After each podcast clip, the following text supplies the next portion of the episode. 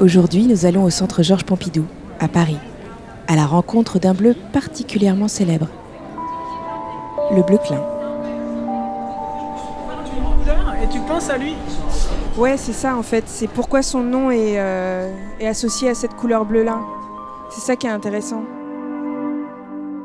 Donc là, on va voir euh, deux ou trois de ses œuvres qui datent vraiment de la fin de sa carrière. Bah go À quel étage? C'est au dernier étage. Le temps de grimper au cinquième étage du centre Georges Pompidou, petit rappel express de la bio d'Yves Klein. Né en 1928 de deux parents artistes, le petit Yves se destine d'abord à une carrière de judoka professionnel. Et c'est presque par dépit, lorsque ce premier projet échoue, qu'il décide de se consacrer totalement à la peinture. Il a une carrière très courte qui ne dure que quelques années, puisqu'il meurt à 34 ans des suites d'une crise cardiaque, en 1962. Mais la brièveté de sa carrière n'empêche pas Klein d'être très prolifique.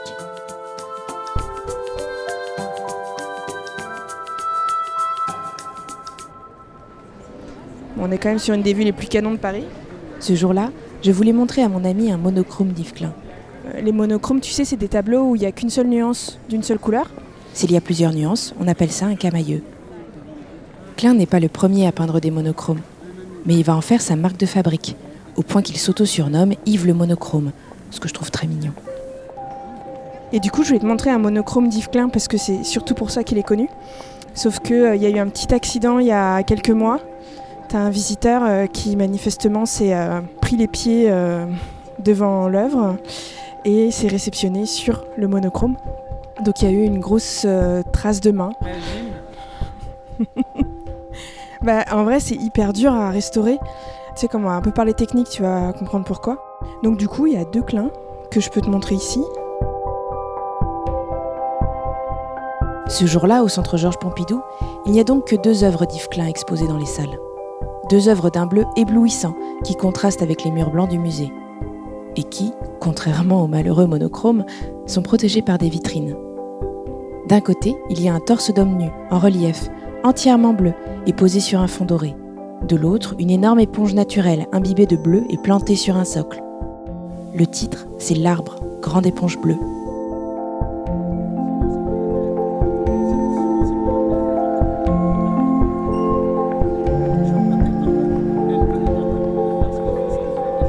Qu'est-ce qu'il y a de si spécial ce bleu?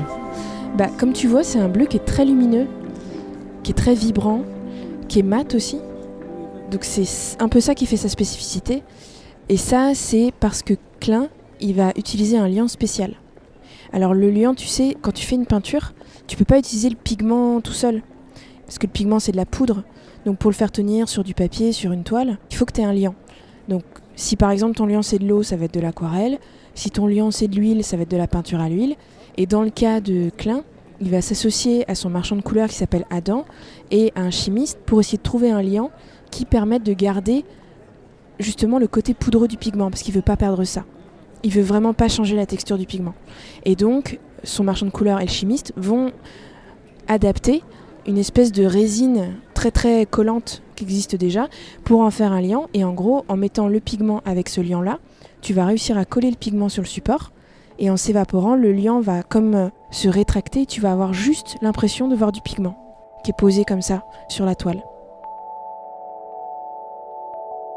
Alors ce liant, qu'est-ce qu'il y a dedans exactement? Le marchand de couleurs Édouard Adam fait plusieurs essais pour obtenir le résultat désiré par Klein. Il se tourne vers une résine synthétique, le rhodopas, qu'il dilue à l'éthanol et à l'acétate d'éthyle. Il suffit ensuite d'y intégrer progressivement le pigment bleu outre-mer, en touillant bien pour que le pigment soit parfaitement enrobé par le liant.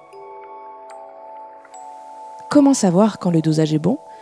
Selon Adam, c'est lorsque l'on sent comme une lumière émaner de l'intérieur de la peinture.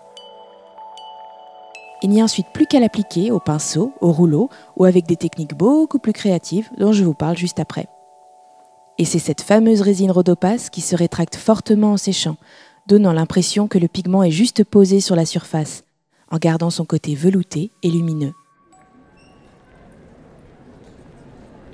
Et donc contrairement à ce qu'on pense, Klein il n'a pas inventé cette nuance-là. Cette nuance précisément c'est du bleu outre-mer artificiel. Ça c'est un pigment qui existe déjà en fait. Lui ce qu'il va faire c'est qu'il va prendre ce pigment, il va l'associer à ce liant qui est créé exprès et c'est la combinaison des deux, c'est ce procédé-là euh, qu'il va breveter. C'est un brevet qu'il va déposer en 1960 et il va le déposer sous le nom IKB pour International Klein Blue.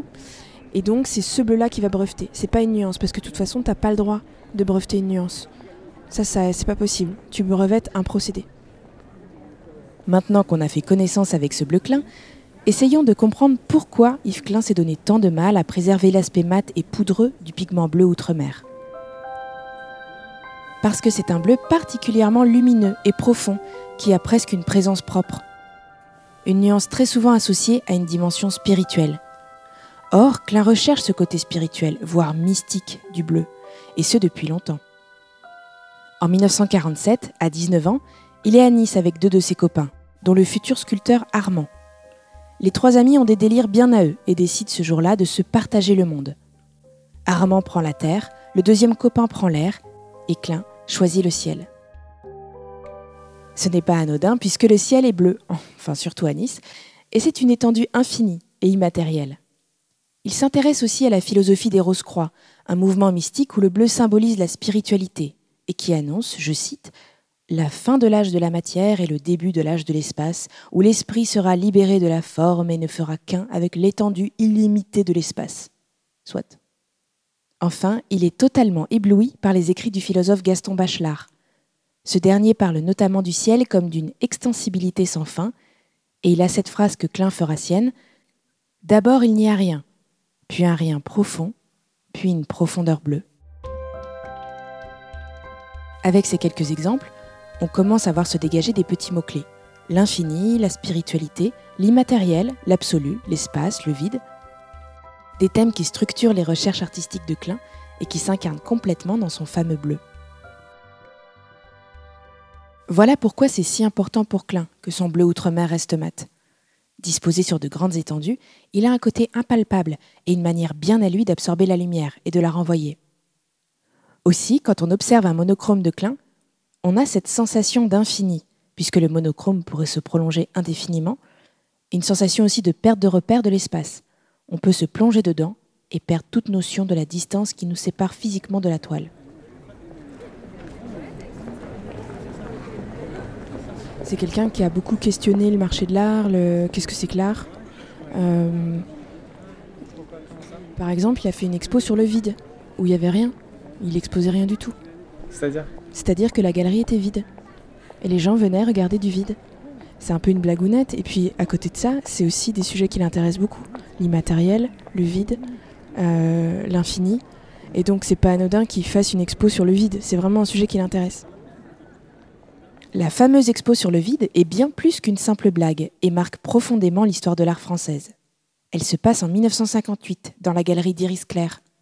C'est une galeriste importante pour Klein. Elle sera la première à exposer ses monochromes de couleur pure, à l'époque où ils ne sont pas encore bleus. Dans ses mémoires, Iris Clair se souvient de leur première rencontre. Un jour, je vis entrer un jeune homme à l'allure sportive, avec un beau sourire franc et de grands yeux noirs qui vous regardaient droit dans les prunelles. Je suis Yves Klein, je vous ai apporté une proposition monochrome. Il tenait à la main un petit tableau orange, tout uni, tout lisse, comme un pan de mur. Ce n'est pas un tableau. Si, c'est une proposition monochrome. Je vous le laisse quelques jours, vous me direz ce que vous en pensez. Je posais cette chose par terre, dans un coin, et n'y pensais plus. Mais tous les matins, en rentrant dans ma galerie, cette présence orange me fascinait. les deux vont devenir inséparables. Iris Claire acceptant avec enthousiasme toutes les propositions farfelues de Klein, même quand il lui demande de vider intégralement sa galerie pour exposer du vide. C'est toujours dans cette idée d'expérimenter et de repousser les limites de ce qui est appelé art que Klein se lance en 1960 dans une nouvelle série, les anthropométries. Il bosse beaucoup sur l'empreinte aussi. Tu vois, les, les empreintes de corps, les anthropométries. Euh, c'est juste euh, de la peinture bleue sur un corps de femme qui ensuite euh, s'imprime sur une toile. Il questionne le support, bah, il questionne aussi la manière dont applique la peinture sur le support. Et donc là, en fait, les anthropométries, les appelait aussi les femmes pinceaux. Et donc, c'est des œuvres qu'il avait fait en collaboration avec ses modèles, vraiment pour essayer de voir comment tu peux t'imprimer sur la toile, qu'est-ce que ça donne comme forme. Et ça aussi, il va en faire des performances qui vont être filmées. Donc tu as des films et des photos aujourd'hui de ces performances-là, qui étaient en public, avec un orchestre et tout. C'était vraiment des, trucs très très scénarisés. Et là, pareil, euh, il a, euh, je sais plus si c'est lui qui l'a composé ou si c'est un de ses amis, mais la musique c'était une symphonie monotone, donc en gros c'était la même note pendant 20 minutes, tu vois. Tu as vraiment une question sur que, les limites de ce que c'est clair. Et là, en l'occurrence, sur qu'est-ce que c'est qu'une peinture, qu'est-ce que c'est que de la matière, de la couleur. Les, les éponges, c'est aussi une manière de rendre la couleur complètement autonome. C'est-à-dire que tu n'as plus de sujet, tu n'as plus de support presque, tu as juste de la couleur, quoi. Les éponges, parlons-en. C'est l'œuvre qu'on a ce jour-là sous les yeux à Pompidou. Après les monochromes et les anthropométries, c'est une autre série d'œuvres que Klein va créer de manière frénétique pendant ces deux dernières années. Mais d'où lui est venue cette idée? Il raconte En travaillant à mes tableaux dans mon atelier, j'utilisais parfois des éponges. Elles devenaient bleues très vite, évidemment. Un jour, je me suis aperçu de la beauté du bleu dans l'éponge. Cet instrument de travail est devenu matière première d'un seul coup pour moi. Il en fait l'équivalent en sculpture de ses recherches avec les monochromes. Il y voit une autre manière de travailler la couleur pure, en trois dimensions cette fois. Je cite Grâce aux éponges, j'allais pouvoir faire les portraits des lecteurs de mes monochromes qui, après avoir voyagé dans le bleu de mes tableaux, en reviennent totalement imprégnés en sensibilité, comme des éponges. Donc tu es une éponge? Je- oui. Et donc tu demandais pourquoi ce, ce bleu était associé au nom de d'Yves Klein. Pourquoi est-ce que quand on dit Yves Klein, tout de suite il y a ce bleu-là qui vient? En fait, ce, bleu, ça va vraiment devenir sa marque de fabrique. Donc il va y avoir les monochromes sur des toiles, ça va aller du timbre-poste jusqu'à des trucs euh, très très grands. Il a par exemple fait un décor à l'opéra euh, de Gelsenkirchen en Allemagne. Donc vraiment sur des, des œuvres de formats très très différents. Et à partir de 1959, il va aussi commencer donc à faire ces, ces séries d'éponges. Et c'est un sujet qui va vraiment l'intéresser puisqu'il va quand même en faire plus de 200 des sculptures d'éponges. Ah oui? Ouais. Euh, alors, une, celle-là, elle est particulièrement grande. Tu as plein de- d'œuvres éponges qui sont beaucoup plus petites. Il va aussi en recouvrir des reproductions d'œuvres d'art, donc le- comme la petite victoire de Samothrace qu'à l'Opéra Bastille. Il va aussi faire des portraits de ses amis. C'est euh, celui qu'on voit là-bas. On peut aller le voir. Le projet des portraits reliefs commence en 1962. Encore une nouvelle série que malheureusement Klein n'aura pas le temps de terminer. Il commence par ses amis niçois dans son cher Armand, dont on admire ce jour-là le torse tout nu et recouvert de bleu outre-mer, accroché comme en lévitation sur son fond doré. Et donc il avait cette idée de portrait en relief. Donc il a fait des moulages de, ses amis. Et tu vois la manière dont c'est découpé là au niveau des cuisses. Bah ça c'est pour rappeler un peu les sculptures antiques. Tu vois même sa manière de serrer les poings comme ça. Ça, ça vient des sculptures antiques euh, grecques euh, archaïques qu'on appelle les kouros, qui ont vraiment cette attitude-là avec le buste de face comme ça. Il l'a ensuite fait fondre en bronze et euh, il a recouvert le corps de pigments bleus et comme tu le vois, il l'a mis ensuite sur un fond doré. Et ça, toujours dans la même veine euh, que ce que je te disais tout à l'heure, il a vraiment un côté mystique dans son rapport au bleu. Et associer le bleu et le doré, ça fait partie de ce même côté un peu spirituel qu'il a dans son rapport à la couleur. Ces deux couleurs qui sont complètement immatérielles, que tu peux associer au divin, au ciel, euh, au Dieu. Et donc euh, c'est un peu comme, une icône moderne de mettre un fond doré derrière, euh, derrière la sculpture d'Armand. Klein n'a pas le temps de terminer cette série des portraits reliefs. Il la commence en 1962, quelques mois seulement avant sa mort prématurée. Mais son fameux bleu lui survit. Encore aujourd'hui, tu peux acheter du pigment bleu outre-mer, la même, euh, teinte. Tu peux acheter du liant qui a été conçu par Adam, donc le même liant qui a été conçu spécialement pour les œuvres d'Yves Klein. Tu peux toi-même te faire un Yves Klein. Je veux dire, en termes de technique, tu as le matériel de base pour le faire. Encore. Voilà. Mais il y en a qui sont pas gênés pour le faire, c'est juste que t'as pas le droit à les signer Yves Klein. Loin de moi l'idée de faire l'apologie de la contrefaçon. Recouvrir une toile du fameux mélange breveté par Klein ne transforme pas comme par magie votre tableau en Yves Klein.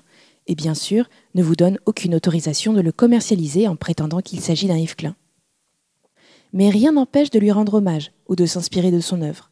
Et le moins que l'on puisse dire, c'est que ce fameux bleu est aujourd'hui omniprésent.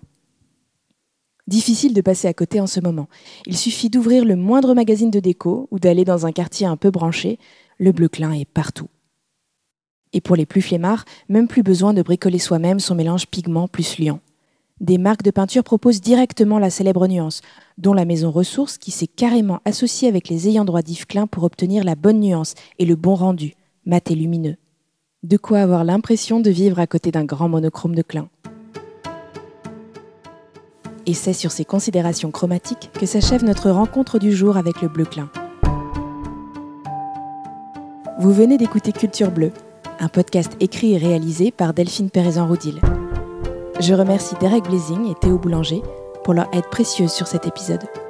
Et si vous souhaitez approfondir cette découverte du bleu clin, vous trouverez des liens et des ressources complémentaires dans la description de l'épisode. Parce que le bleu est partout, qu'il se regarde, s'écoute, se touche et se goûte aussi, nous partirons la prochaine fois à la rencontre d'un autre bleu. Indice, il est délicieux et il pousse principalement en Chine.